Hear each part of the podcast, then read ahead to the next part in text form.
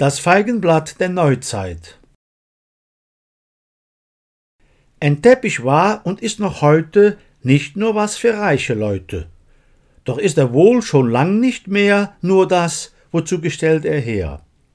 Zwar legt man ihn nach alter Sitte noch immer in des Raumes Mitte oder pflegt ihn in den Gängen an den Wänden aufzuhängen, und auch der brave Muselmann benötigt ihn so dann und wann, wenn er betet, sich verneigt, weil sein Blick nach Mekka zeigt. Doch neuerdings wird kurzerhand ein Teppich häufig fremd verwandt, wozu ein simples Feigenblatt damals noch genüget hat.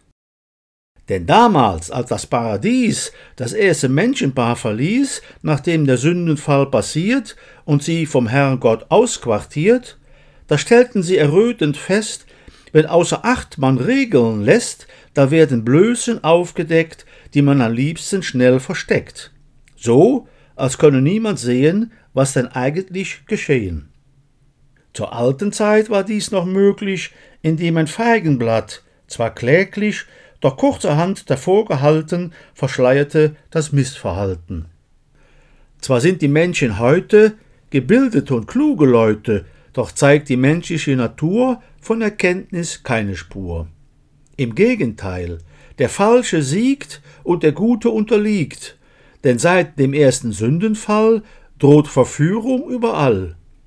Und weil die Auswahl groß genug, herrschen schamlos Lug und Trug, doch Schamesröte im Gesicht hinterlässt das Treiben nicht, weil das menschliche Gewissen veraltet und total verschlissen lag früher noch, zur alten Zeit, im Beichten die Gelegenheit, von allen schlimmen Sachen seine Seele frei zu machen, fühlt man heute zielgerichtet, lediglich sich noch verpflichtet, nur nicht das Gesicht verlieren und den Missstand ignorieren. So ist der Mensch in seinem Treiben. Er tut sich gern die Hände reiben, wenn andere in Fehde liegen und untereinander sich bekriegen. Doch tappt man selber mal daneben, und wenn auch nur so gerade eben, und steht dann selber blank und bloß, ist der Wirbel riesengroß, dann wird die Wahrheit übertüncht und ungeniert als falsch verwünscht. Und weil das alte Feigenblatt nicht mehr die richtige Größe hat, was es gilt an schlimmen Dingen ins Verborgene zu bringen, besinnt man und erinnert sich, dass ein Teppich förderlich, alle Fehler zu verstecken und die Blößen zu bedecken. Man luft ihn hoch und in Sekunden ist eine Schandtat mehr verschwunden. So nutzt den Teppich man zum Zwecke als falsch verstandene Leichendecke, wo so mancher seine Sünden unbeschadet lässt verschwinden und die Zeit ihn hoffen lässt, irgendwann tritt es sich fest. Doch wehe dem, das häuft sich sehr, ergibt alsbald sich das Malheur, dass vom vielen Unterschieben manche Beulen sind geblieben. Darum fackelt man nicht lange, denn mittels einer Teppichstange wird der Teppich ausgeklopft, schwache Stelle nachgestopft und am Ende vom Geschehen wie ein neuer auszusehen.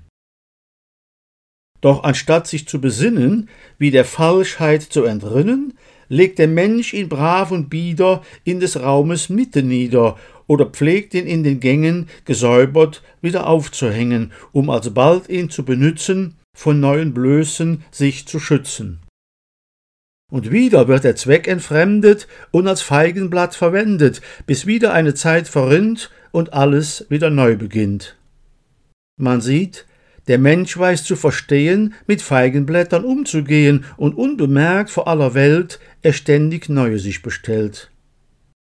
Doch irgendwann, am End vom Leben, wird es keinen neuen geben, und vor den Schöpfer blank und bloß tritt er nackter gerne groß, so wie einst das Paradies er nach dem Sündenfall verließ. Jetzt kann er sich nicht mehr verstecken und seine Blößen nicht bedecken.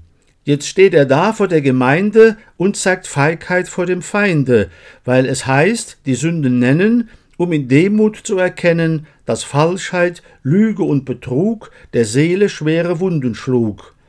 Und die Wahrheit macht entsetzt, dass so viele er verletzt, und er versteht, dass andere litten, weil falsche Pferde er geritten.